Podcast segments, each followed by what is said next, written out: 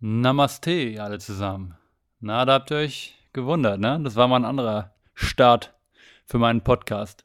In jedem Fall vielen Dank fürs Einschalten. Ob das jetzt das erste Mal ist oder vielleicht das sechste Mal schon, denn wir sind schon bei Folge 6 angekommen und ich möchte mir an dieser Stelle einmal selber auf die Schulter klopfen, dass ich es tatsächlich geschafft habe, jetzt sechs Wochen am Stück immer einen Podcast hochzuladen und natürlich auch den vorher ein bisschen zu bearbeiten und überhaupt generell Leute zusammenzusuchen und den Podcast überhaupt erst aufzunehmen. Also ich muss sagen, ja, man muss sich ja auch mal selber loben und man muss ja auch mal selber dankbar sein für das, was man schon geschafft hat. Und das möchte ich an dieser Stelle einmal machen. Danke. Danke, David. An sich gibt es zu dieser Episode gar nicht so viel vorne wegzunehmen. Hat super Spaß gemacht mit Karina, aber Ihr werdet auch alles über sie in der Folge erfahren. Da muss ich jetzt gar nicht so viel reden. Eigentlich nochmal nur als Erinnerung, bevor es gleich losgeht.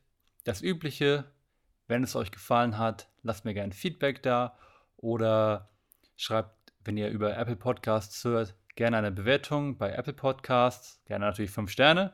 Wenn ihr das Gefühl habt, ihr möchtet auch gerne mal auf diesem Podcast was erzählen oder wenn ihr das Gefühl habt, ihr habt was zu teilen oder ihr möchtet einfach nur mit mir eine Runde quatschen, dann meldet euch gerne bei mir und wir können schauen, ob wir, ja, ob es zu einem Treffen kommt, ob wir es vereinbaren können.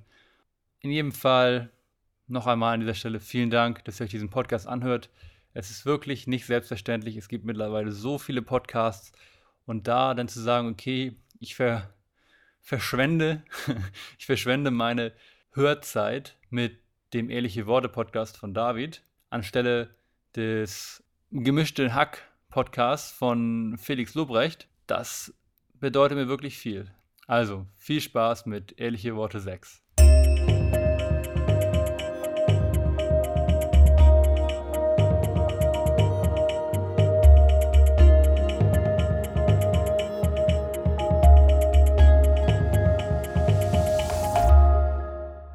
Willkommen zur neuen Episode vom Ehrliche Worte Podcast.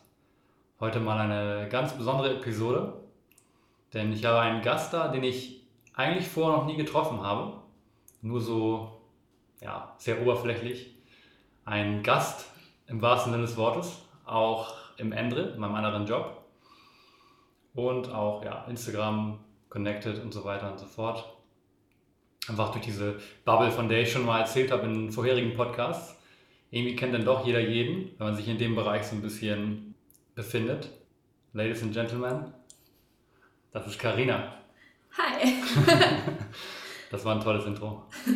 Danke, dass ich hier, hier sein darf. Ja, schön, dass du hier bist. Wir haben gerade schon ein bisschen gefrühstückt. Das ist ja immer so ein bisschen das Ritual, was ich hier vorbereite und was mir persönlich auch mega Spaß macht. Also ich koche sehr gerne für andere Menschen und ich bin da glücklich, wenn die Leute dann auch außer das Gespräch noch ein bisschen mehr was mitnehmen können aus, dem ganzen, aus der ganzen Situation. Ich merke gerade schon, dass ich gar nicht mehr so gut reden kann, weil ich heute Morgen schon eine Selbstliebe-Meditation aufgenommen habe. Deswegen lassen wir einfach Karina heute ein bisschen mehr reden. Okay. Ich glaube, das ist eine gute Idee. Und wir schauen aber, wo sich das Gespräch hin entwickelt. Karina, ein bisschen was habe ich über dich ja schon kennengelernt heute Morgen. Aber vielleicht willst du mir und den Zuhörern noch mal ein bisschen rückblickend deine Story erzählen und damit die Leute einfach so ein bisschen so einen Eindruck kriegen, wer du überhaupt bist und warum du hier im, beim Podcast sitzt und warum, ich, warum du in meine Bubble gehörst. Ja, gerne. Wo soll ich denn anfangen? So ganz, ganz früher oder so? Ich würde sagen, die Shortform. Shortform, okay. Also, wieso ich heute das mache, was ich mache, wo ich dann gleich drauf zurückkommen kann, ähm, kommt so ein bisschen daher, dass ich eine nicht so einfache Kindheit hatte, sag ich mal. Und besonders eigentlich so in der, in der Jugendzeit, also mich nie irgendwie so zugehörig gefühlt habe und ähm, ja, sagen wir mal, ein sehr geringes Selbstwertgefühl und so weiter auch mit mir herumgetragen habe.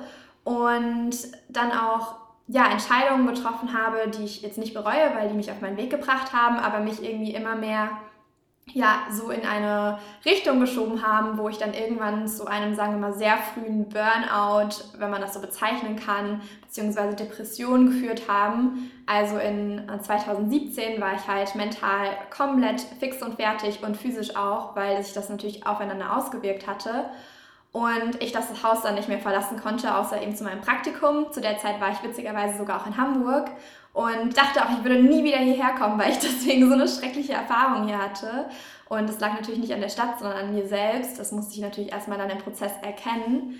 Auf jeden Fall, ja, war es so, dass ich jeden Morgen in 2017 mit Extrem auf meinen Augen aufgewacht bin, was natürlich dann wieder meine mentale, ähm, ja, mein mentales Befinden nicht gerade begünstigt hat und ich habe auch kein Essen mehr vertragen. Also ich dachte so, okay, Zucchini geht noch und am nächsten Tag habe ich das gegessen und das hat irgendwie auch nicht gut getan. Also wusste ich irgendwie nicht mehr, was ich machen soll, war dann auch bei verschiedenen Ärzten. Also auf der einen Seite habe ich zum Beispiel, war ich eben bei Ernährungsärzten, also die halt auch nach Allergien und sowas getestet haben und ich war auch bei Hautärzten, gerade wegen eben dem Extrem und äh, ja, ich habe halt eigentlich nur das gesagt bekommen, was ich eh schon wusste, beziehungsweise Cortisoncreme für meine Augenlider verschrieben bekommen, wo ich dachte, ja, soll ich jeden Morgen in meinem Leben aufwachen und Cortisoncreme auf meine Augen auftragen? Ich glaube, dann geht das nicht mehr so lange gut, weil das ist ja, wissen wir ja alle, dass das sehr, sehr schlecht ist für die Haut, auf Dauer auf jeden Fall. Und dann habe ich äh, gemerkt, so, okay, ich muss meinen eigenen Weg finden und habe dann angefangen, einfach, ja, bin in die Spiritualität eingetaucht, ins Yoga, in, in die Lehren von Yoga, in die Selbstliebe und dann irgendwann in die energetische Heilung, um mich einfach, ja, von innen heraus, von der mentalen Seite aus zu heilen und kann heute sagen, dass ich fast jedes Essen vertrage. Also es hat sich echt so stark gewendet ich kaum Extrem mehr habe, so, also seit Monaten jetzt gar nicht mehr sogar. Ich hatte auch in der Zeit ganz stark mit Angststörungen und Panikattacken zu kämpfen und ich bin jetzt auch gerade zum Beispiel, also ich hatte das dann auch fast nicht mehr. Dann ist leider meine Oma von mir gegangen, ähm, was dann ein bisschen wieder dazu geführt hatte, letztes Jahr, dass es mal so kurz wieder aufgetaucht ist. Hab das aber dann auch jetzt komplett bewältigen können, sag ich mal, und bin jetzt auch, glaube ich, wieder drei Monate komplett panikattackenfrei, was einfach richtig schön ist. Und das führt mich dazu, dass ich andere Menschen an die Hand nehme und eben auch sie unterstützen möchte, ihr Leben so zu leben, wie sie es leben möchten. Und ich sage immer so, live your life by your own design. Das ist so ein bisschen mein Motto da. Und genau, das ist erstmal so zu mir. Hat sich diese, ja, diese Krankheitserscheinungen, haben die sich so nach und nach entwickelt oder war das wirklich so von einem auf den anderen Tag? Nee, nach und nach. Also das ist wirklich so, es war so ein kompletter Prozess. Also eigentlich ging es mir schon die Jahre davor auch nicht so richtig gut. Also ich hatte schon vorher ganz stark ähm, Probleme mit meinem Selbstbild eben und habe dann versucht, mein Essen zu kontrollieren. Also ich äh, war auf jeden Fall, sag ich mal, ich wurde nie irgendwie klinisch als magersüchtig oder als ähm, irgendwie essgestört oder wie man das auch nennt.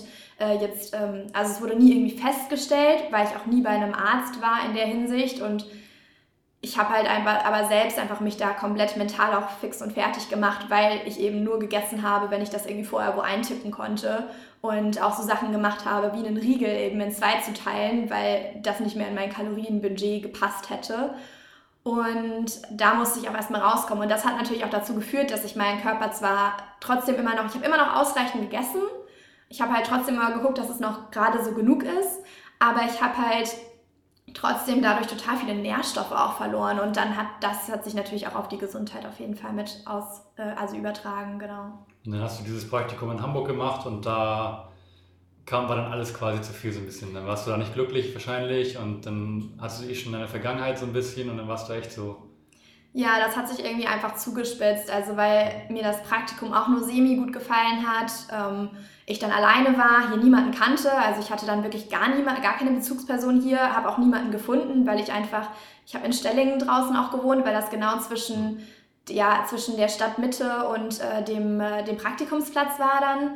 Und hatte so einfach auch, also ich habe dann irgendwie eine Person irgendwann mal kennengelernt, aber dadurch, dass ich es auch so mental gar nicht geschafft habe, so wo, mich wohin zu begeben und mit Leuten zu verbinden, ja, kam das auch nicht zustande und das hat das Ganze natürlich noch negativ begünstigt, sag ich mal kannst du quasi das zurückverfolgen, äh, was so dir als allererstes geholfen hat? Also hast du gegoogelt damals ein bisschen oder bist du bei YouTube auf jemanden gestoßen oder hat dir irgendjemand Bekanntes einen Hinweis gegeben, worauf du mal achten könntest? Hast du ein Buch gefunden? Was war so für dich so der Ja, also ich hatte ähm, in der Zeit, ich hatte in der Zeit schon vorher eine, bei einer Frau zugehört aus LA bei ihrem Podcast und die hat sich auch immer mehr in diese spirituelle äh, Richtung begeben.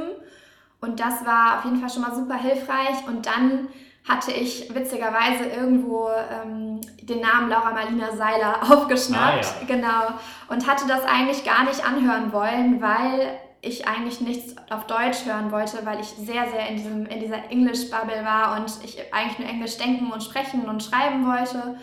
Und habe das eigentlich dann nur meiner Mom empfohlen, weil ich so meinte, hey, das ist was für dich, das ist so ein bisschen ein Äquivalent zu dem, was ich in, in Englisch höre. Und habe dann aber doch irgendwann angefangen, mal reinzuhören. Und dann waren da doch ganz äh, spannende Ansätze, die ich vorher noch gar nicht bedacht hatte, beziehungsweise über die ich vielleicht schon nachgedacht hatte, aber sie einfach nicht so vertieft habe und habe dann während meines Praktikums, weil ich äh, Goodiebags teilweise gepackt habe, stundenlang äh, im, im Keller sozusagen, wow. habe ich äh, dann währenddessen innerhalb von ein paar Wochen irgendwie 65 Podcast-Folgen gehört. Also das äh, war so ein bisschen der Anfang, was mich natürlich auch wiederum mit auf andere Menschen gebracht hatte, mit denen sie zum Beispiel interviewt, ähm, Interviews geführt hatte. Also das war so ein bisschen der Start in die Richtung. Und jetzt sitzt du hier und wirst du auch interviewt. Genau. Zu dem Zeitpunkt hatte ich witzigerweise auch schon meinen eigenen Podcast gestartet und habe da auch Leute interviewt. Ich habe damals mit der, Frau, mit der Gründerin von Your Superfoods ein Interview geführt. Da war das halt alles noch nicht so groß und habe mich da in der Hinsicht auch schon inspirieren lassen. Also ich war da wirklich schon in diesem Prozess dann drin, aber wusste noch nicht so ganz, wie ich mir helfen soll. Also ich weiß auch noch, ich habe damals irgendwie von Regenbogenkreis irgendwelche Kuren bestellt und sonstige Sachen, um meinen Darm irgendwie wieder zu stabilisieren. Also ich habe wirklich mit allen Mitteln versucht, mir da rauszuhelfen. Und es hat aber eine Weile gedauert, bis ich halt herausgefunden habe, dass da auf der energetischen und Unterbewusstseinsebene super viel Kram lag was ich erstmal auflösen musste, um da irgendwie durchzukommen. Ja, das ist spannend. Laura Marlina Seiler ist ja wirklich eine Instanz irgendwie jetzt in dem Bereich. Ich habe mich tatsächlich noch nie mit ihr beschäftigt. Ich kenne sie natürlich, aber ich habe weder mir irgendeinen Post bei Instagram von ihr durchgelesen, noch ihren Podcast gehört. Ich habe auch das Gefühl, obwohl ich auch schon von einigen Männern, sogar die sich, die in dieser Bubble sind, sie empfohlen bekommen habe, dass sie natürlich in erster Linie erstmal Frauen anspricht, denke ich. Ja. Aber scheinbar für alle Frauen da draußen, wenn ihr irgendwie euch auch unwohl fühlt oder irgendwie so Probleme habt, wo ihr nicht so wirklich wisst, wie ihr da rangeht, vielleicht ist Laura Maralina Seiler ein guter Ansatzpunkt. Ich finde auch, sie ist auf jeden Fall, und das finde ich, macht sie auch echt toll, sie setzt wirklich am Anfang an. Also ich glaube, jeder, der sich mit ihr beschäftigt, ist relativ am Anfang dieser Reise. Also zum Beispiel jetzt, wenn ich was von ihr höre, dann spricht es mich nicht mehr an. Aber das liegt einfach daran, vielleicht, dass ich entweder schon aus ihrer Sicht aus vielleicht im Moment arbeite oder weil sie halt einfach immer wieder an diesen Startpunkten ansetzt. Und ich glaube, das macht sie auch sehr bewusst und das ist ja auch cool, weil man muss ja die Leute am Anfang abholen im Endeffekt. Deswegen, ja. Gerade bei solchen, bei so einer Heilung, sag ich mal, ist es ja häufig so, dass man irgendwann diesen Punkt hat, wo man dann weiß, wie man sich selber heilen kann. Ne? Gerade solche Leute wie Laura Marlina Seiler oder mir fällt jetzt kein anderes Beispiel ein, aber es gibt ja ganz viele solche Leute, die einfach nur dir zeigen, wie du dich selber heilen kannst. Und ja. dann machst du es selber. Und dann hast du halt noch ein bisschen Guidance, sag ich mal, von den Personen oder von Personen, die du dir dann in dem Moment aussuchst.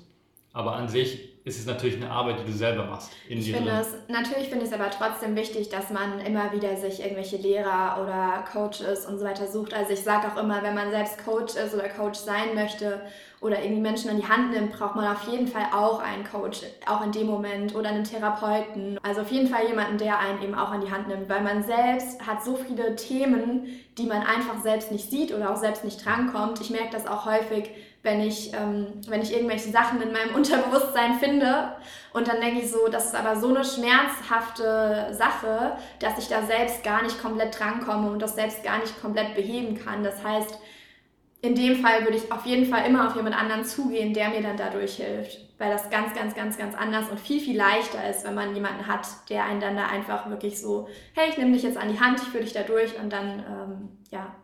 Kurzer Exkurs einmal. Warum äh, eigentlich Englisch für dich? Ich finde es ganz spannend, weil ich war oder bin in einer ähnlichen Position. Ich habe halt Englisch studiert auch mhm. und konsumiere eigentlich komplett den ganzen Content, den ich konsumiere, auf Englisch und ich versuche auch immer weniger Anglizismen zu nutzen, gerade auf diesem Podcast, weil es gibt ja so Menschen, die regen sich darüber gerne auf, aber. Fällt mir extrem schwer.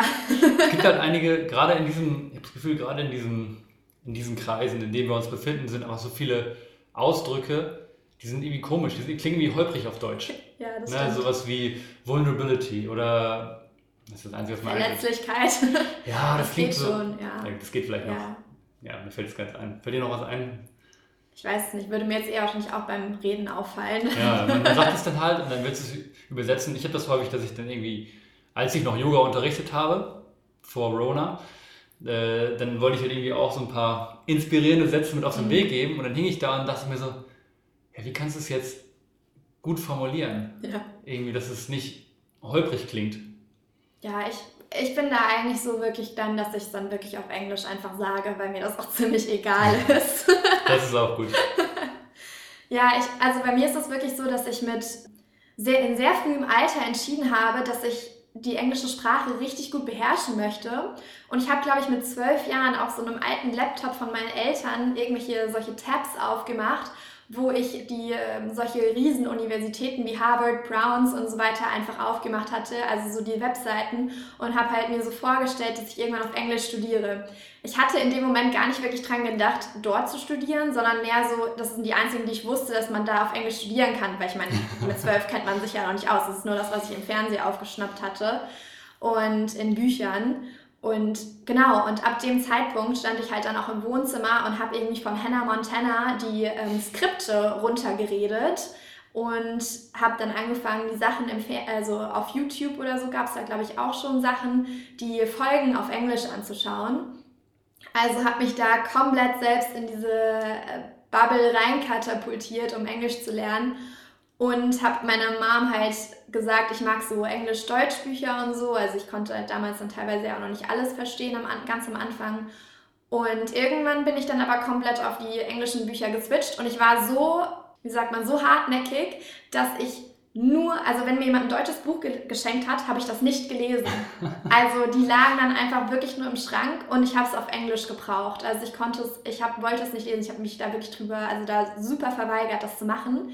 Habe aber jahrelang, war ich nie in einem Land, wo man äh, hätte Englisch gesprochen. Ich war mal auf einem, in so einem, in so einem Camp in Deutschland, wo man Englisch lernen durfte, aber in Deutschland halt, ne? Und dann war ich auch mal in so einem, in Marbella auf so einem Spanisch, in so einem Spanisch-Camp. Da durfte ich halt auch Englisch sprechen, weil Spanisch konnte ich einfach noch nicht so gut.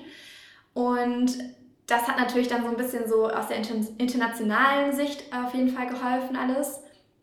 Aber ich habe mich da echt super, super selbst reingearbeitet und hatte dann wirklich mal so einen witzigen, ähm, ja, so eine witzige Situation. Ich war dann in der 10. Klasse oder so, hatte ich, glaube ich, eine neue Lehrerin im Englischunterricht und dann meinte die so, ja, Karina, wie viele Jahre hast du denn schon im Ausland gelebt? Und ich war nur so, yes.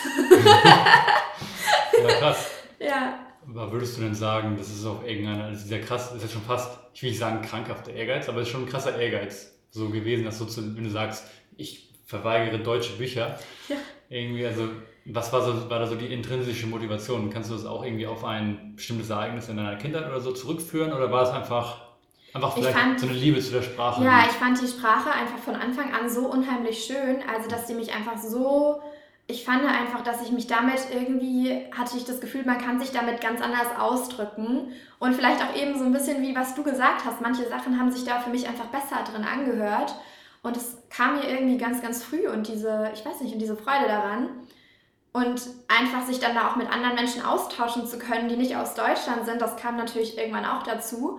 Und dann habe ich es auch wirklich geschafft. Also ich habe weder bei Yale oder Brown studiert, aber ich bin, ich bin dann wirklich zum Studieren nach Rotterdam. Und zuerst hatte ich mich auch an deutschen Unis nur beworben. Da hat das Universum mir dann aber auch einen Strich durch die Rechnung gemacht. Und dann bin ich, ja, durfte ich wirklich im Ausland studieren. War dann auch in Mailand ein halbes Jahr, um zu studieren. Und dann für meinen Master bin ich auch nochmal nach Paris, London und Shanghai. Also habe dann wirklich die komplette Internationalität mitgenommen. Shanghai. Und das war echt mega cool. Und natürlich hat sich über diese Jahre dann meine, mein Englisch auch nochmal richtig, richtig krass ähm, ja, verstärkt. Und meine beste Freundin, die ist Kanadierin, das heißt, mit der spreche ich ja auch nur Englisch. Also ist mein Tag wirklich so 50-50, würde ich sagen, im Moment. Ja. Ja, ich finde es ein bisschen schade. Ich bin jetzt gerade wieder gefühlt ein bisschen rausgekommen. ja. Also ich war, klar, ich habe den Bachelor gemacht und dann war ich ja war ich in Australien für ein Jahr noch. Und da war ich natürlich super drin, habe ja, auch viel gekennert, musste dann auch den ganzen Aussie-Slang irgendwie verstehen. Das ist auch eine Kunst auf jeden Fall, die man Ja. erstmal lernen muss. Aber da war ich total drin und jetzt merke ich natürlich, wie ich über die Monate, wie es ein bisschen schlechter wird. Gestern war zum Beispiel auch ein Gast im Ende und da habe ich dann wieder so einen Moment gehabt, wo ich so mir keine Worte eingefallen sind. Da war ich echt so, fuck, ey, ich muss dringend wieder mehr Englisch sprechen. Ist eigentlich ein bisschen schade, weil ich liebe die Sprache natürlich ja, auch total. Ja. Und ja, ich finde auch, dass man sich, auch wenn Deutsch eigentlich so als die Sprache der Dichter und Denker bekannt ist, kann man sich im Englischen irgendwie, man kann sich leichter gut ausdrücken im Englischen. Ja. Das habe ich ja. zum Beispiel auch in meiner Bachelorarbeit, die ich auch in Englisch geschrieben habe, gemerkt. Ich konnte halt leichter ein akademisches, auf akademischem Niveau schreiben im Englischen. Also viel leichter, als ich es hätte können im Deutschen. Also mein Deutsch war auch bis Anfang letztes Jahr auch richtig schlecht, muss ich sagen. Ich habe jetzt durch meinen Job bin ich erst wieder so ein bisschen, also weil ich mache noch einen Job im Marketing, Performance Marketing und habe da eben, schreibt auch Anzeigentexte und ich saß dann wirklich am Anfang da, habe mehrmals die Sachen von meinem Chef zurückgeschickt bekommen, so mit, ähm, da sind ganz schön viele Schreibfehler drin Ui. und ja, Kommas setzen etc. Und ich musste am Anfang wirklich häufig nachfragen und mittlerweile hat sich das echt verbessert. Aber das war, ich habe dann auch erstmal alle möglichen Tools installiert, um da überhaupt, habe da so ganz viele Tools installiert, um da überhaupt dann zu wissen, was jetzt falsch geschrieben ist, weil ich habe das auch nicht gesehen. ja, krass. Ja, obwohl ich jetzt, ja, also meine Grammatikregeln in Deutsch, die ich jetzt noch im Kopf habe, die sind halt, das ist nach Gefühl halt, ne? Das ja, ist nicht, total. weil ich weiß, okay, da muss jetzt ein Komma hin, sondern ja, ja. ist einfach nach Gefühl. Okay, wollen wir mal zurück zu deiner Journey yes. kommen. Was waren denn so die, die Techniken oder die, die Dinge, die du quasi angewendet hast, um ja, zu dem Punkt zu kommen, wo du heute bist? Also ich kann das bei mir zum Beispiel, die Reihenfolge der Dinge, die, wie ich sie entdeckt habe, für mich kann ich halt gut zurückverfolgen. Für mich war als allererstes eigentlich als allererstes sogar Fitness, dann kam halt irgendwie die vegane Ernährung, dann kam Meditation, dann kam Yoga, dann kam, keine Ahnung, immer noch Ernährung, ganz lange Ernährung, Ernährung, Ernährung, verschiedene Ernährungsformen. Und ich bin erst vor kurzem wirklich auf diesen, diesen Healing Path, sag ich mal, gekommen. Mhm. Also dieses inneres Kind heilen und ja, mit dem Unterbewusstsein arbeiten, Affirmation, das ist erst relativ neu noch bei mir, so vielleicht die letzten zwei Jahre so. Ja. Erst. Also bei mir ist es so gewesen, dass ich halt, ich hatte schon Yoga gemacht eine ganze Weile. Also ich bin dann relativ früh reingestolpert, weil meine Mom mich einfach mal mit ins Fitnessstudio auch zu einer Yoga-Klasse genommen hatte. Und ich glaube, sie hatte mir mit zwölf auch mal so eine Kinder-Yoga-DVD geschenkt, wo ich dann vorm Fernsehen irgendwie mit rummachen, also mit so machen konnte. Und das war dann aber irgendwie alles so, dass irgendwann hatte diese ganze Fitness-Geschichte, ich habe auch ganz viel HIT-Training gemacht und so, und auch das Yoga war eben aus der Motivation heraus, wie ich ja vorhin schon mal angesprochen hatte, dass ich eigentlich eher meinen Körper damit in einer gewissen Form halten wollte und habe mich da eher so ein bisschen überfordert, als dass es mir gut getan hätte. Konnte auch zum Beispiel keine langsame Yogastunde machen, das hätte mich komplett auf die Palme gebracht, weil ich das als nicht effektiv in dem Moment angesehen hätte. Und das war wirklich dann so, dass erst dieser, erst kamen so ein paar Mindset-Sachen dann, die dann wirklich eine Veränderung geschafft haben. Also zum Beispiel Anfang 2018 bin ich auf einem Event gewesen, das hieß Entrepreneur University. Und da waren ziemlich viele große Speaker aus Deutschland. Unter anderem war da auch Laura Seiler. Das wusste ich auch gar nicht. Also ich hatte mich da vorher auch gar nicht so groß informiert, wer da so ist, aber ich fand es einfach super spannend. Ähm, bin dann deswegen auch einmal kurz nach Deutschland, nämlich aus Rotterdam gereist, um da teilzunehmen. Dann war da Thaddeus Koroma, den kennt man vielleicht auch in Vom der Namen, Szene. Ja. So ein Schwarzer. Ähm, ja, genau. Ja. Der ist sehr, sehr äh, bekannt, gerade auch auf Clubhouse macht er das mhm. ganz gut. Und dann waren da Calvin Hollywood, den kennt man vielleicht auch. Der kommt auf jeden Fall so aus der südlichen Deutschland-Richtung. Und eigentlich sind das gar nicht so, waren es gar nicht so Menschen, die ich jetzt, glaube ich, so gesucht hätte, um sie zu finden, sondern die waren dann wirklich da und haben aber dann irgendwie die richtigen Sachen gesagt, die irgendwas in mir ausgelöst haben. Also ich habe dann mir total viele Notizen gemacht auf diesem Event und dann meinte auch einer von denen am Ende so, ja, es gibt voll viele Eventgänger, die schreiben sich das jetzt hier alles auf oder nehmen das auch irgendwie vielleicht mit hören vielleicht auch zu, sind hier irgendwie engagiert, aber die gehen dann nach Hause und dann lassen die das liegen und dann, über, dann verändern die nichts. Und das hat mich so getriggert, dass ich nach Hause bin und ich habe monatelang diese Sachen, die sie gesagt haben, aufgearbeitet. Also ich hatte so ein komplettes Buch, wo ich immer wieder in diese Sachen reingegangen bin. Also wirklich so ganz... Ähm, darauf aus, so, hey, es muss sich was ändern, ich möchte mich besser fühlen. Und das hat mir auch in der Zeit richtig, richtig, richtig geholfen. Also ich war also hat mir auf jeden Fall so geholfen, so langsam da ein Stück rauszukommen. Habe dann auch ganz viele Sachen, also ich habe auch ein bisschen was mit Juice Cleanses und so probiert, einfach weil ich immer wieder an Punkte kam, wo ich dann nichts mehr essen konnte. Ich würde das jetzt heute im Moment auch nicht mehr machen. Finde ich nicht unbedingt, äh, also ist jetzt nicht mehr der richtige Weg für mich. Ich weiß nicht, ob es für jemand anderes immer noch gut ist. In dem Moment war das halt einfach immer eine Entlastung für, für meinen Körper. Und genau, also ich habe da irgendwie so auf allen Ebenen versucht, mit solchen Sachen anzufangen. Und dann kam irgendwann der Punkt, wo ich dann halt ein bisschen mehr auch in diese spirituelle Schiene und Yoga auch ein bisschen anders gesehen habe. Habe dann auch aufgehört, HIT-Training zu machen. Ich mache mittlerweile auch wirklich nur Yoga, ich mache nichts mehr anderes. Einfach auch, weil ich weiß, dass ich mein, ähm, sagen wir mal, Nervous System, also mein, wie sagt man das auf Deutsch? das Nervensystem Nervensystem eigentlich, ja. Ne? Genau, dass, das, äh, dass, man, dass ich das halt super schnell überlasten würde und dass es mir einfach nicht gut tut. Ich, klar, ich kann mal so ein härteres Workout machen, aber das als Routine für mich ist einfach unpassend. Ja, und dann bin ich nach, hm, dann bin ich irgendwann, genau, dann habe ich eigentlich schon direkt nach dieser Zeit meinen Master angefangen. Da hatte ich in Paris auch nochmal so eine relativ, da war ich schon ziemlich tief in dieser äh, Spiritualität auch drin. Weiß auch noch, ich hatte einen Adventskalender mit Kristallen und sowas. Okay. Hab mich da schon so ein bisschen reinge, äh, ja, so ein bisschen rein, bin ich da so reingetaucht. Habe auch dort ein Yoga-Studio aufgesucht. Das war auch echt super schön. Aber war da trotzdem mental, hat mich das alles, also es war trotzdem noch irgendwie alles mit Stress behaftet. Also ich muss auch sagen, ich habe auch zwischendurch immer mal wieder meditiert aber das war stressiger, als dass es gut getan hätte. Also ich hatte, gerade weil ich auch Zeiten hatte, wo ich kaum geschlafen habe und dann zu denken, so Gott, ich muss jetzt aufwachen und meditieren, das hat, war eigentlich kontraproduktiv, sag ich mal. Deswegen bin ich jetzt auch heute so, dass ich im Moment immer noch sage, so ich muss nicht jeden Tag meditieren, ich muss nicht jeden Tag irgendwas machen. Das ist einfach nur dann, wenn es sich wirklich gut anfühlt.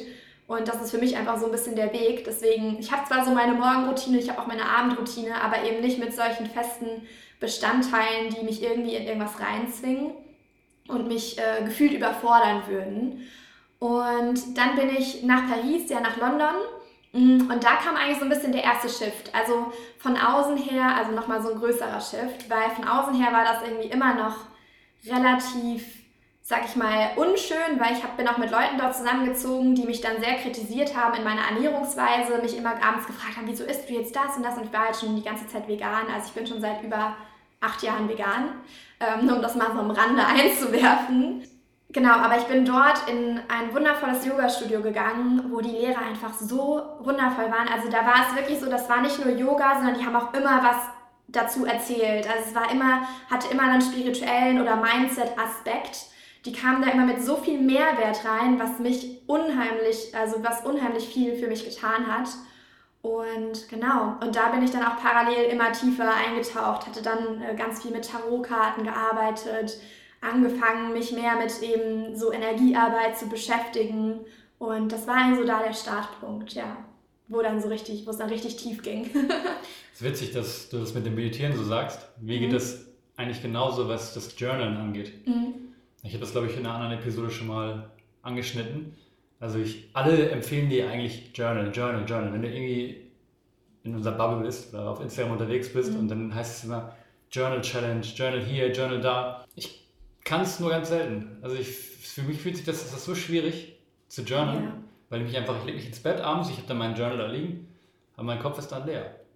Und meine Form des Journals ist dann eher, also, ja, ich glaube ich in der ersten Episode habe ich das erzählt, äh, so ein kleines Selbstgespräch mit mir selbst. Also ich hatte dann, meistens liege ich auf dem Bett, gucke an die Decke und gehe halt den Tag nochmal durch. So. Und das reicht mir schon. Also ja. bevor ich das alles runtergeschrieben habe, so und da dann muss man sich auch, auch nicht quälen mit sowas. Ja, da habe ich auch immer so Phasen und es ist auch sowas, wo ich mich nicht reinzwinge und mich jetzt nicht schlecht fühle, wenn ich es nicht mache. Also ich führe zwar ein Journal, aber das kann sein, dass da mal zwei, drei Wochen nichts drinsteht, bis da wieder was drinsteht. Und dann kann das aber auch sein, dass da irgendwie dann direkt zwei, drei Seiten irgendwie entstehen. Manchmal auch nur zwei Sätze. Also das ist auch irgendwie so ein ganz wichtiger Punkt für mich gewesen, da auch nicht irgendwie so zu denken, so das ist der heilige Gral und ich muss das machen, wenn es sich für mich gerade nicht richtig anfühlt. Und es gab immer Zeiten, zum Beispiel während meinem Yoga-Teacher-Training, wo das so wertvoll war, weil ich dann jedes Mal den Tag so da reinpacken konnte. Und auch danach noch war das sehr, sehr, sehr wichtig, auch das mal so kontinuierlich für mich zu machen.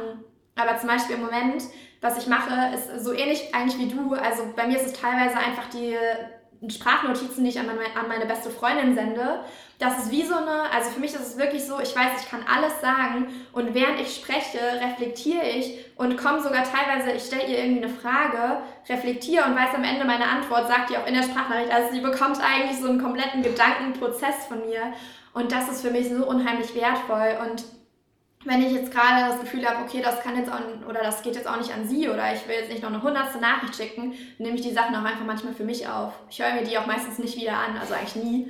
Aber ich habe irgendwie, keine Ahnung, 20 Spr Sprachnotizen an mich selbst, wo ich mir selbst meinen Traum erzähle.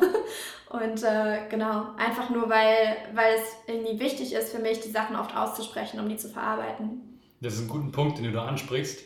Das ist zum Beispiel eine Sache, die ich tatsächlich erst eigentlich im letzten Jahr wirklich gelernt habe. Und das ist dieses, wie viel kraftvoller, powerful ist das Powerful, ja. powerful ist ein geiler Wort als kraftvoller, aber gut, kraftvoller, bleiben wir beim Deutschen. es ist, wenn jemand ein Problem hat und man der Person einfach nur zuhört, anstatt immer leicht versucht, zu, das Problem zu lösen. Und ja, wie das halt auch, glaube ich, vielen Leuten in diesem Bereich geht, das sind halt, den, ich nenne es jetzt mal Healer, oder, oder generell Coaches, man will halt dann helfen. Ja. Na, und dann zu merken, okay, vielleicht in der Beziehung oder halt auch in der Familie oder mit guten Freunden, vielleicht wollen die eigentlich gar nicht, dass man jetzt in dem Moment einfach irgendwelche Lösungsvorschläge gibt, sondern einfach nur, dass jemand zuhört. Und ich habe das sowohl für mich selbst gelernt, also als Person, die halt ein Problem hatte und die einfach nur darüber reden wollte, als auch auf, auf der anderen Seite, als die Person, die halt versucht, okay, mach doch mal das, mach doch mal das, das hilft dir vielleicht. Mhm. Und dass einfach dieses Zuhören der anderen Person meistens schon hilft, selber zu, einem, zu einer Lösung ja. zu kommen. Ich weiß nicht, vielleicht kennst du das auch, dass man jemandem was erzählt und dann kommt die andere Person mit ihrer Story und versucht ihre Story mit deiner gleichzusetzen. Und da habe ich mehrere Erfahrungen gemacht, wo ich mich so unverstanden vorgekommen bin, also wo ich irgendwie was erzählt habe, was für mich total schwerwiegend war und die andere Person hat das dann aber durch ihre Story so ausgedrückt, wie als wäre das nichts Besonderes. Mhm. Und das ist in dem Moment ja nicht das, was man hören möchte. Das ist nicht das, was man braucht. Man braucht nur jemanden, der zuhört, der irgendwie da gerade mitfühlt und irgendwie einem einfach nur, ich sag immer so, dieses, eigentlich den nur entgegenbringt, dieses I see you. Also ich, ich sehe dich, ich höre dich und du willst gar nicht, dass dir jemand irgendwie einen Lösungsvorschlag gibt oder sagt, so und so oder so habe ich das erlebt oder ist doch gar nicht so schlimm. Also einfach wirklich nur diese, diesen Raum halten und ich glaube, das ist so eines der wichtigsten Dinge, die man irgendwie füreinander tun kann. Ja, ja ich, ich meine, ja, das ist eine Sache, wie gesagt, die ich habe ich letztes Jahr auf jeden Fall deutlich gelernt, auch in meiner letzten Beziehung musste ich das äh, auf schmerzhafte Art und Weise lernen. Das sind immer die besten Lehrer. Das sind immer die besten Lehrer, definitiv.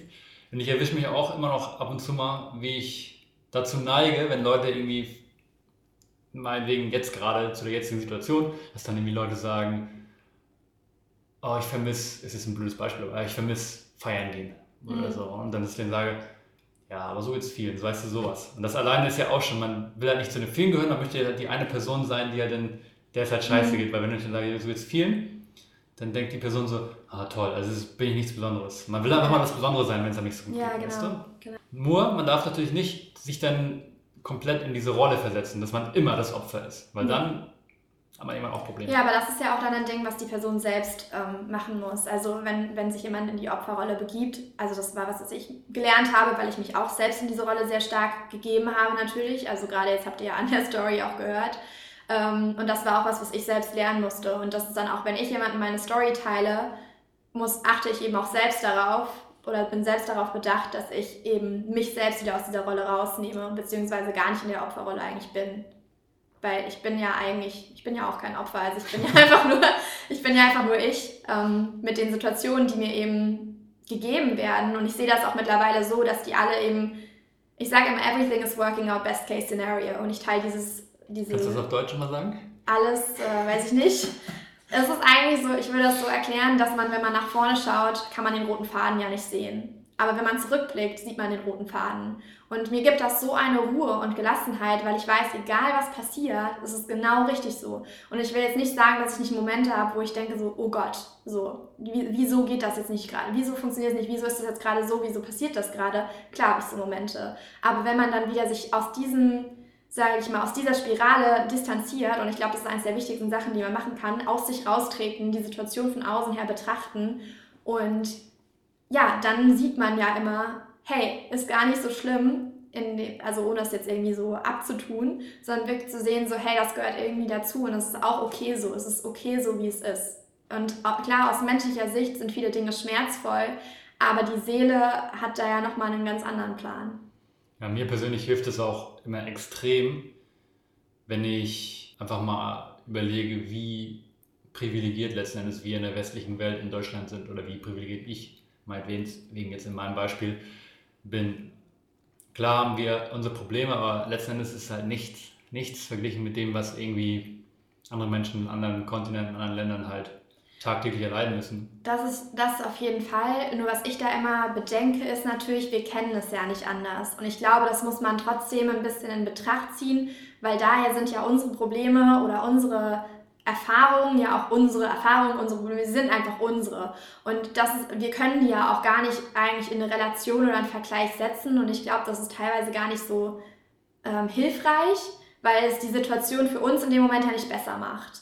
Also natürlich finde ich das voll wichtig, dass man das sieht und dann kann man ja auch mit voll viel Dankbarkeit eben umgehen. Und ich meine, wenn man ja, kennst du ja wahrscheinlich sehr gut, wenn man mit Dankbarkeit durch den Tag geht, verändern sich ja enorm alle Dinge, die eben so generell im Tage auf einen, auf einen zukommen. Das ist ja dann, ja, das ist ja eigentlich der größte Shift, den man, glaube ich, erleben kann. Ja, ja guter Punkt. Ja, für mich ist es eine Mischung aus Dankbarkeit und das Leben nicht zu ernst nehmen. Also ich weiß nicht, ob das schon mal aufgefallen ist, aber ich keine Ahnung, ich nehme meine Gäste im Inneren auch immer nicht so ernst und spaße manchmal so ein bisschen rum und einige nehmen es positiv auf, die meisten, einige verstehen meine Art Humor oder die Art, wie ich rede, nicht so ganz, die, da kriege ich dann manchmal so einen schiefen Blick. Kann ich mit leben. Ja, also ich finde, das ist auf jeden Fall super, ein super wichtiger Punkt auch, dass man Dinge nicht, äh, nicht immer zu ernst nimmt. Ich muss sagen, das ist, glaube ich, was, was ich auf jeden Fall noch lernen darf. Ich glaube, ich bin von Natur aus, ich würde jetzt nicht sagen, dass ich ein super ernster Mensch bin, aber irgendwie schon. Also ich bin halt, ja, ich will mich da jetzt auch nicht kategorisieren, aber ich war auf jeden Fall schon immer sehr, sagen wir mal, ich setze mir was in den Kopf, ich ziehe das durch, ich äh, habe nicht so viel, ich habe nicht so viel irgendwie herum so Witze gemacht oder sowas. Das einfach nicht so meine Art gewesen bisher, obwohl ich dann gemerkt habe, immer mehr, wenn ich mit den richtigen Menschen zusammen bin, was ja dann auch passiert ist durch meine Reise, habe ich ja dann auch zu den richtigen Menschen gefunden und äh, fühl, also bin da auch so, so dankbar für. Und natürlich habe ich da auch viel mehr Freiraum, mich dann als so ich auszuleben eben. Und äh, das macht natürlich auch nochmal einen großen Unterschied. Du bist jetzt ja auch als Coach und Täterheiler unterwegs und mhm. Yoga-Lehrer ja dann wahrscheinlich auch. Und von all diesen, von all diesen Dingen, die du gelernt hast, von diesen Zertifikaten oder von all diesen Techniken, könntest du eine sagen, die, oder welche würdest du behaupten, ist so die, die kraftvollste oder welches die effektivste oder kannst du es gar nicht so runterbrechen? Es ist eher man, so die Mischung aus allem. Ja, das kann man gar nicht so runterbrechen. Also ich muss sagen, als ich ja dann meine Yogalehrerausbildung gemacht habe in 2019, das äh, war auf jeden Fall für mich eine richtig, richtig, richtig krasse Erfahrung, einfach weil ich da noch tiefer in diesen spirituellen Aspekt von Yoga eingetaucht bin und der einfach für mich unheimlich wichtig ist. Und ich finde auch einfach, eins der wichtigen Dinge, die wir tun können, ist eben den, At den Atem mit dem Körper zu verbinden. Und dadurch kommen wir in unseren Körper. Und ich glaube, es gibt nichts, was einen mehr erdet und zu einem bringt. Und ich nenne es immer so, ich habe meine Yoga-Mat-Moments, also mh, hm, Shavasana, ich liege da und alles ist auf einmal klar. Einfach weil ich davor meinen Körper irgendwie auch natürlich sehr ähm, also sehr beansprucht habe. Ich mache meistens sehr relativ anstrengende Yoga-Sessions und dann liege ich da und es ist einfach nur diese Klarheit und ich finde, das ist so, so wertvoll. Also das, wenn man das für sich findet, ist, glaube ich, einfach nur so hilfreich bei dem bei der eigenen Selbstfindung. Für mich war das auch ein ganz, ganz wichtiger Teil, um eben mit meinem Körper in Verbindung zu kommen. Zudem natürlich ähm, gerade jetzt, wenn wir über den Körper sprechen würden, hat mir auch ganz viel geholfen, über so Goddess-Archetypes ähm, mich zu, also mit denen zu arbeiten und über Göttinnen und äh, diese Lehren von denen zu lernen, weil das einfach mir geholfen hat zu sehen, dass mein Körper halt wirklich hier diese Wessel, also diese Hülle ist, der, der mir erlaubt, hier zu sein und hier diese Erfahrung zu machen. Und das hat mich wieder so, einfach nur so dankbar dafür gemacht, dass ich jetzt die meisten Tage wirklich das einfach als nur das ansehen kann und dann nur dankbar bin, dass ich eben von A nach B laufen kann und ob das jetzt irgendwie der perfekte Körper ist oder nicht, das sei jetzt halt dann mal dahingestellt und ist dann halt auch, wird halt auch immer weniger wichtig. Und das ist, glaube ich, ein so, so wichtiger Schritt für mich gewesen.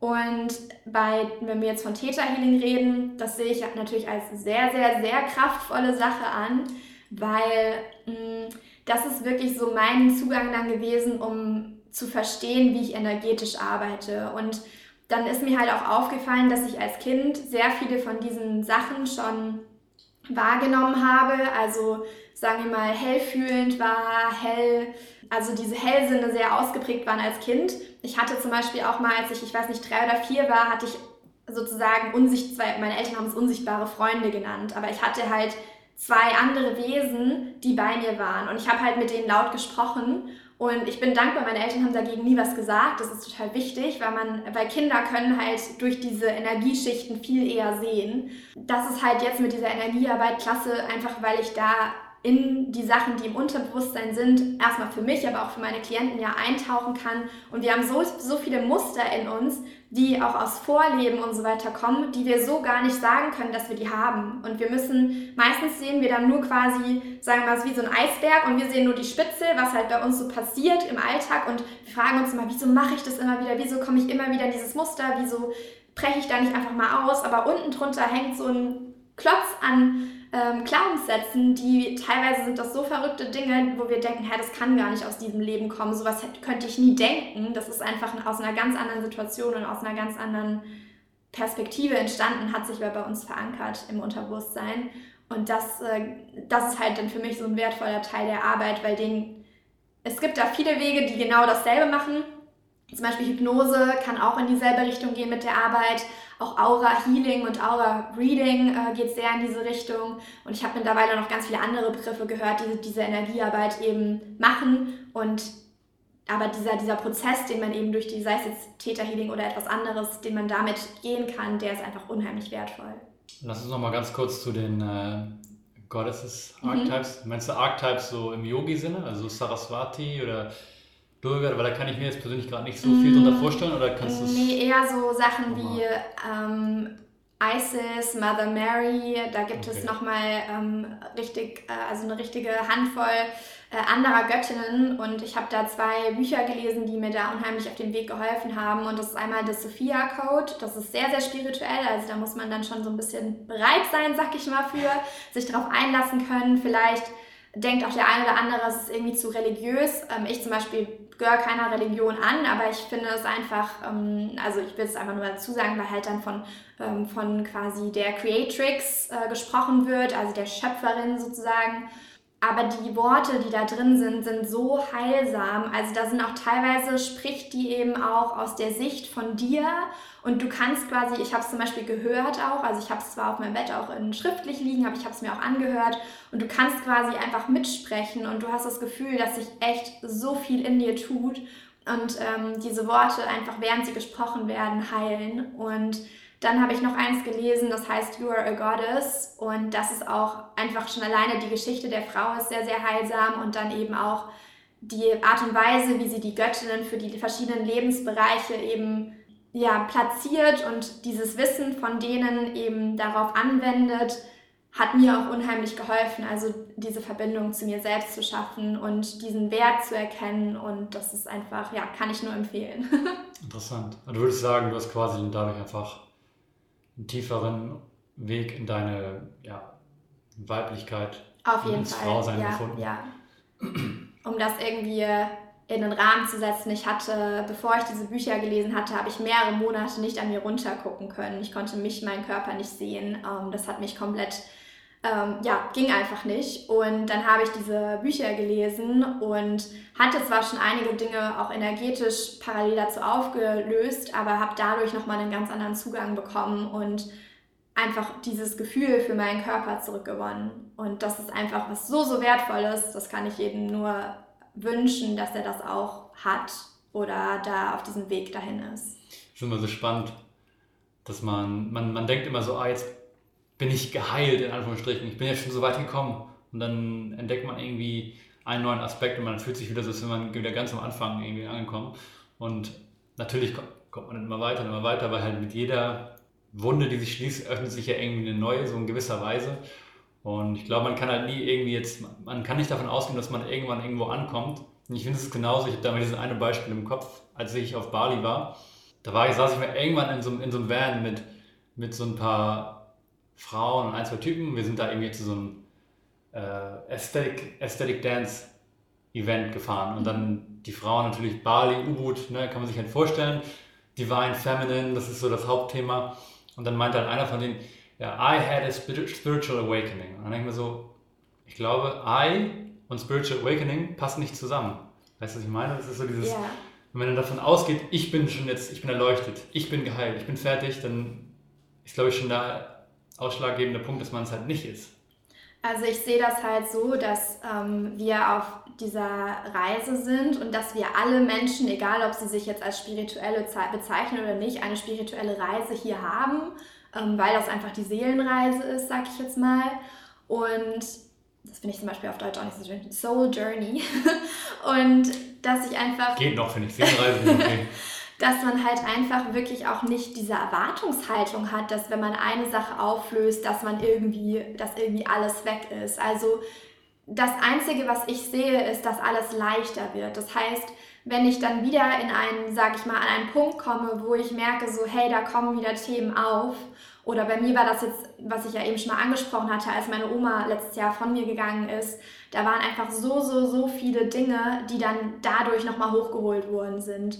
Und ich wusste aber in dem Moment, dass ich, also ich hatte dieses Bewusstsein, dass ich alle Tools an der Hand habe, die ich in diesem Moment brauche. Also hat, hatte ich da einfach dann dieses Gefühl so, hey, das ist jetzt okay, du bist darauf vorbereitet. Also ich habe mich wirklich vorbereitet darauf gefühlt, weil ich weiß, wenn ich vorher nicht mit dieser Energiearbeit mich so intensiv zum Beispiel beschäftigt hätte und das ganze Wissen aus der, aus der Theta-Healing-Lehre zum Beispiel auch schon für mich mitgenommen hätte, dann hätte ich auch nicht gewusst, wie ich zum Beispiel mit äh, Tod umgehen soll. Also das ist auch so ein Thema bei mir gewesen, was bei mir immer Panikattacken und so weiter hervorgerufen hat. Und deswegen natürlich hat es das in dem ersten Moment auch getriggert.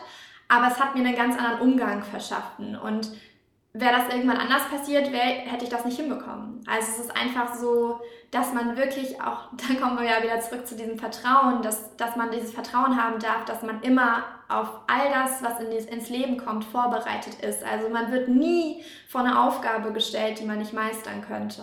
Würde ich dir genauso zustimmen. Also das kann ich auf mein Leben auch genauso beziehen, dass ich äh, ja, gelernt habe, auch mit bestimmten Emotionen umzugehen und sie nicht runterzuschlucken. Also ich bin auf jeden Fall ein Mensch, der immer ja, konfliktscheu war eigentlich sein Leben lang und auch immer noch ist. Es ist eine Sache, an der ich immer noch arbeite und deswegen hatte ich immer viele Emotionen, wie zum Beispiel Wut, mhm. immer runterzuschlucken, immer runterzuschlucken.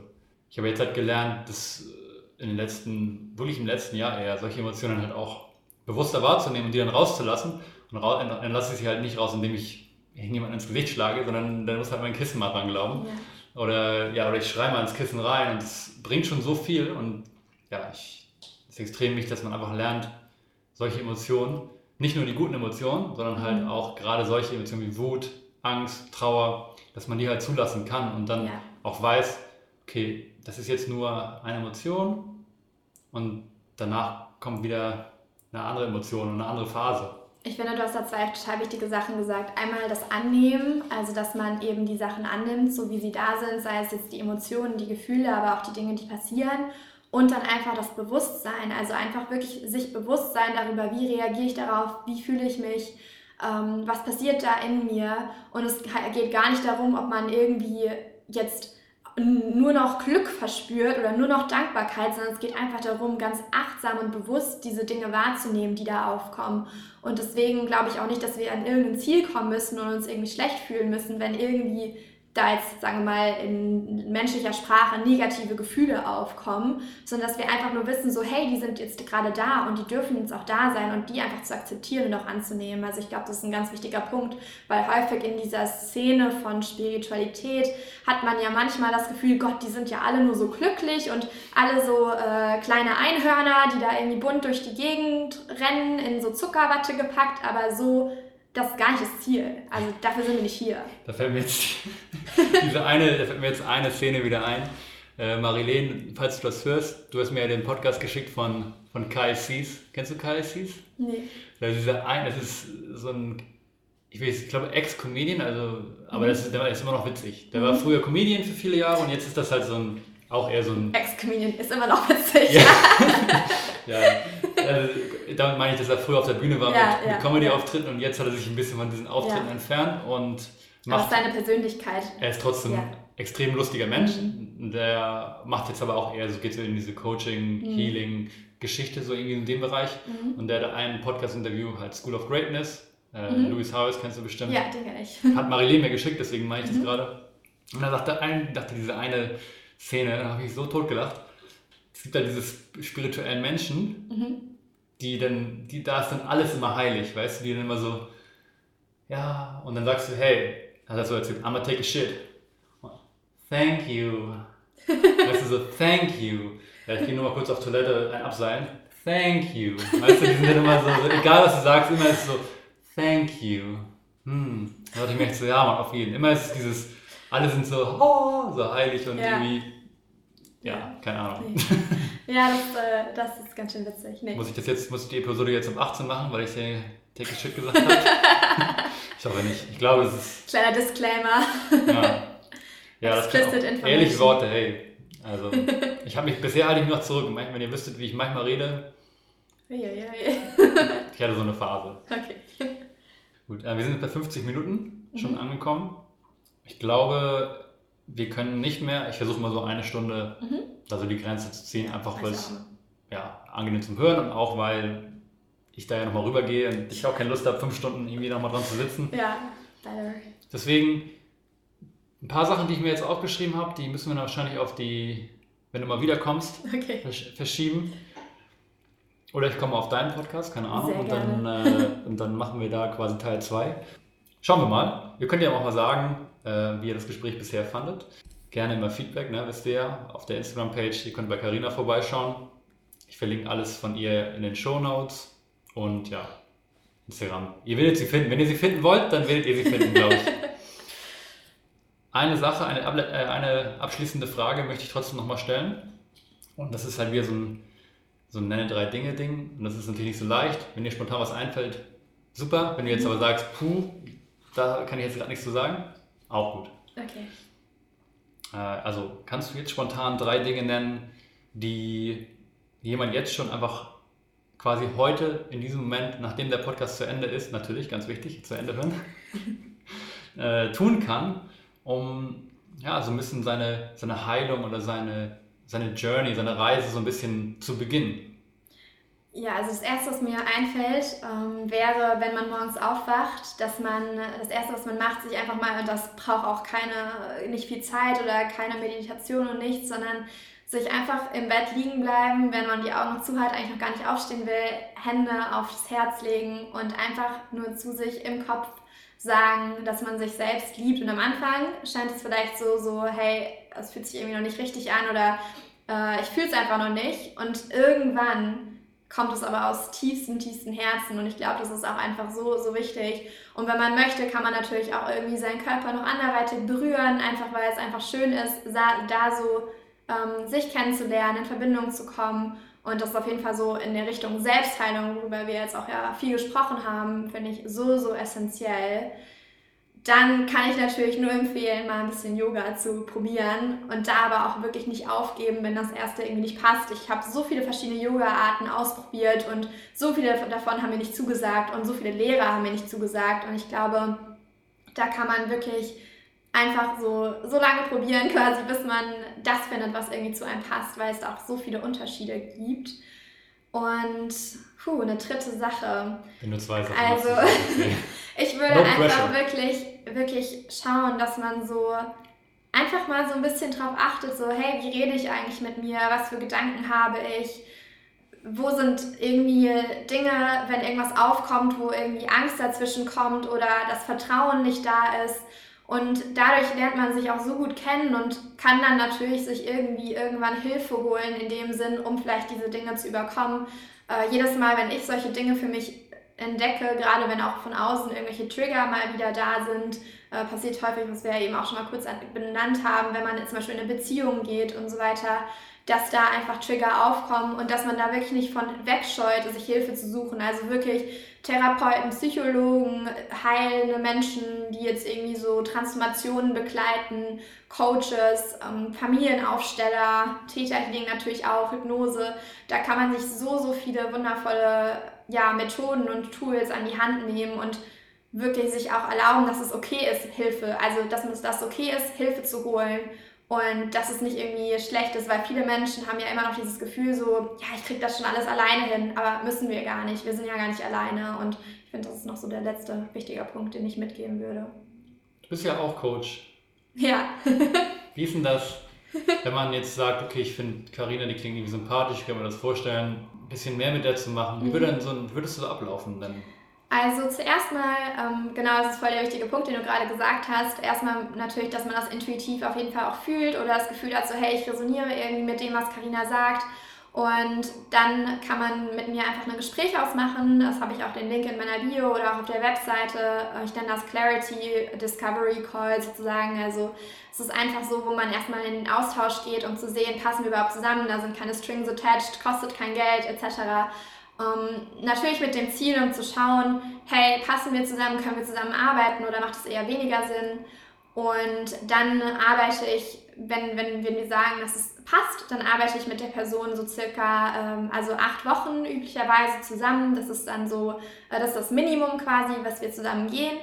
Und da fangen wir dann wirklich an mit natürlich einfach all diese Dinge auch durch Gespräche und verschiedene Tools und Methoden eben in Angriff zu nehmen, eben mit diesem Ziel, dass man das Leben nach seinem eigenen Design lebt und äh, integrieren da aber auch Energiearbeit und Täterhealing und je nachdem, ähm, wie spirituell oder wie viel, ähm, wie viel Lust die Person auch hat, auch einfach spirituelle Tools in den Alltag zu integrieren, wie es aber passend ist, wie wir es ja auch eben gesagt haben, dass man sich da auch nicht überfordert, sondern wirklich einfach seinen Weg gehen darf und das ist so ein bisschen das, was ich da in der Hinsicht anbiete. Und natürlich biete ich auch ganz normal Theta-Healing-Sessions an, die man einfach einzeln buchen kann. Aber auch einzelne Coaching-Stunden, wenn jemand das Gefühl hat, so, hey, ähm, hey, eine ganze Zeit ist da irgendwie nicht drin, sondern ähm, irgendwie mal nur eine, zwei Sessions, um das auszuprobieren, ist natürlich auch möglich. Ich hätte jetzt gerne noch mehr über Theta Healing eigentlich geredet, weil ich, das, weil ich selber davon wenig weiß, außer, ja. ja. wie schon erwähnt, Julia, die auch bald auf den Podcast kommen wird. Äh, die ist auch Täterhealerin und die hat mir ein bisschen was darüber erzählt. Ich finde das halt ganz spannend. Ich habe halt immer einen Täter, habe ich halt immer nur so diese äh, Binaural Beats, mhm. Täterfrequenz. Ich kann das ganz kurz noch anschneiden, wenn du möchtest. Komm, also ich würde einfach das ganz kurz und knapp mal kurz erklären. Also es geht eigentlich darum, dass wir einfach auf diese Täter-Gehirnwelle kommen und da muss man sich auch gar keine Gedanken machen, ob das jetzt eintritt oder nicht. Das ist einfach ein ganz natürlicher Prozess und dem darf man dann einfach vertrauen. Und diese Theta-Gehirnwelle ist quasi die Gehirnwelle, wo wir uns die meiste Zeit drin befinden in den ersten sieben Lebensjahren. Das heißt, da sind wir sehr, sehr beeinflussbar. Das heißt, man muss sich auf jeden Fall auch gut überlegen, mit wem mache ich das, ähm, wem vertraue ich da, wer gibt mir da ein gutes Gefühl, ähm, wer hat da irgendwie schon Erfahrungen, die er mitbringt und wer, mit wem kann ich da gut arbeiten. Das sind ganz, ganz wichtige Punkte. Mit wem resoniere ich und wie spricht die Person. Und dann ist es so, dass man in diesem Theta-Healing, also in diesem Theta-Zustand, dann mit so einer Fragestellung, die nennt sich Digging, sozusagen in das Unterbewusstsein eintaucht und schaut, was liegt denn da so. Das kann wirklich in alle Richtungen führen. Je nachdem, wie bereit man ist, ähm, kommt man irgendwie zu weiter oben liegenden Glaubenssätzen oder zu immer tiefer liegenden Glaubenssätzen und Mustern. Beziehungsweise es gibt auch Situationen, wo man zum Beispiel einfach in Vorleben, vorangegangene Leben eintaucht. Aber das ist auch nichts, was immer passiert. Es ist wirklich nur, wenn man gerade in dem Moment bereit dazu ist. Also wirklich, ähm, das ist wirklich immer so individuell. Das heißt auch, jede Session, die ich ausführe, ist komplett unterschiedlich zu der nächsten. Also da gibt es keine, ja, keine Ähnlichkeiten in dem Sinne. Natürlich gibt es Glaubenssätze, die bei viel, vielen Menschen liegen. Aber ähm, Genau, das ist äh, trotzdem ein sehr, sehr individueller Prozess, wo ich auch immer zum Beispiel ähm, gerade, also ich mache es auf jeden Fall so, einfach sehr, sehr individuell auf die Person eingehe und natürlich durch meine, sage ich mal, intuitiven Fähigkeiten auch mitfühle und mitschaue, wo, wie weit möchte die Person überhaupt gehen. Ähm, und genauso viel dürfen wir dann auch aufarbeiten sozusagen. Und was dann passiert ist, dass ich eben einfach gar nicht nur von mir aus arbeite, sondern ich arbeite eben mit der Quelle, kann man jetzt sagen, das Universum oder äh, ich nenne es halt zum Beispiel auch Schöpfung. Und ähm, man kann da so sein Wort für sich finden. Mm. Und dann macht man das. Jeff. und dann macht man das quasi so, dass man eben mm, die Muster und Glaubenssätze, die man findet, nimmt und diese quasi herausnimmt und eben sozusagen den, den positiven Gegenpol, den ich dann aber auch immer erst erfrage, also bei Schöpfung erfrage oder beim Universum erfrage und dann aber auch nochmal den Klienten frage, ob er den haben möchte, den integriere ich dann ähm, und den anderen nehme ich eben raus. Und dann gibt es noch sowas, das ist noch ein ganz wichtiger Punkt, sowas nennt sich Downloads, also das kann man sich ein bisschen vorstellen wie bei einem Computer. Und zwar ist es so, dass wenn ich jetzt zum Beispiel sage, sage so zu dir, okay, wir nehmen jetzt den Ich liebe dich, äh, ich liebe mich nicht, also ich, ich liebe mich nein, wäre das jetzt im Theta Healing formuliert, weil es dein Unterbewusstsein so besser verarbeiten kann. Und wenn man dann äh, ich liebe mich integriert, dann weiß man ja meistens noch gar nicht, wie, das, wie, sich das anfühlt. Und in dem Zuge ist es dann wichtig, diese Gefühle zu vermitteln und das eben zu downloaden, damit man weiß, wie sich das anfühlt. Und das sind eigentlich so die wichtigsten Schritte. Dann gibt es noch Sachen, wo man Heilung senden kann. Man kann natürlich auch den Körper scannen und man kann auf ganz andere Themen da nochmal eingehen, auch auf körperlicher Ebene. Ähm, man kann Liebe, bedingungslose Liebe senden. Man kann ähm, so Seelenanteile zurückholen, gerade wenn man in einer Partnerschaft war und äh, das dann getrennt ist, dass man wieder jeder seine Dinge zurück hat und dafür braucht man auch immer nur eine Person zu quasi. Also da gibt, sind eigentlich den Möglichkeiten keine Grenzen gesetzt, je nachdem, was man eben gerade braucht, also was der Bedarf ist, weil es im Endeffekt ja Energiearbeit, die mit der man eben an alle Dinge drangehen kann. Und ich glaube, es kommt natürlich auch ein bisschen drauf an, den Practitioner, den man auswählt, wie intuitiv ist der, wie flexibel arbeitet der, da gibt es natürlich auch Unterschiede, aber das ist so ein bisschen so der grobe, die grobe Erklärung dazu. Hm, und wie kommt man in diesen machst du eine vor so eine Entspannungsübung einfach, so ein bisschen eine Pranayama und dann gibt, muss ja die Gehirnwellen so ein bisschen runterfahren eigentlich, oder? Genau, es gibt eine Theta Healing, also das ist jetzt in dem Fall von Theta Healing, das ist dann zum Beispiel die Methode ist die, dass Vienna Steibel, die Gründerin von Theta Healing, hat eine Meditation erfunden, die ähm, an die angelehnt ich quasi die Person dann in diesen Zustand mitnehme. Die ist bei mir auch komplett individuell, ich habe die nicht aufgeschrieben oder so, sondern das ist aber dieser, es gibt diesen einen Weg, den man dann quasi geht, ja. Okay. Also Leute, was meint ihr? Soll ich mal eine Session buchen bei Carina und dann euch mal äh, aufklären, wie es war und was ich, was ich gesehen habe? Das wäre doch bestimmt mal spannend. Wäre doch echt ganz spannend, ja. ne? ja. Da muss ich gleich mal auf Mikrofon mit dir besprechen. Genau. Ja, vielen Dank. War, glaube ich, eine tolle Episode. Ja, danke schön. Hat auf jeden Fall Spaß gemacht. Ich denke auch Carina, da sie zu meiner Bubble gehört, jetzt auf jeden Fall, äh, wird bestimmt noch mal wiederkommen. Vielleicht sehr gerne. auch mal auf ihrem Podcast zu hören. Sehr, sehr gerne. Ich verlinke alle Links in den Show Notes. Ja, das wäre es eigentlich. Ja. Vielen Dank für euer Einschalten. Ich bin jetzt übrigens auch bei Apple Podcasts, habe das endlich eingestellt. Uhu. Das heißt, wenn ihr da zufällig hört, gerne da eine Bewertung da lassen. Bei Spotify kann man es ja, glaube ich, nicht. Hm. Ansonsten, wir sehen uns beim nächsten Mal, Freunde. Bis bald. Tschüss.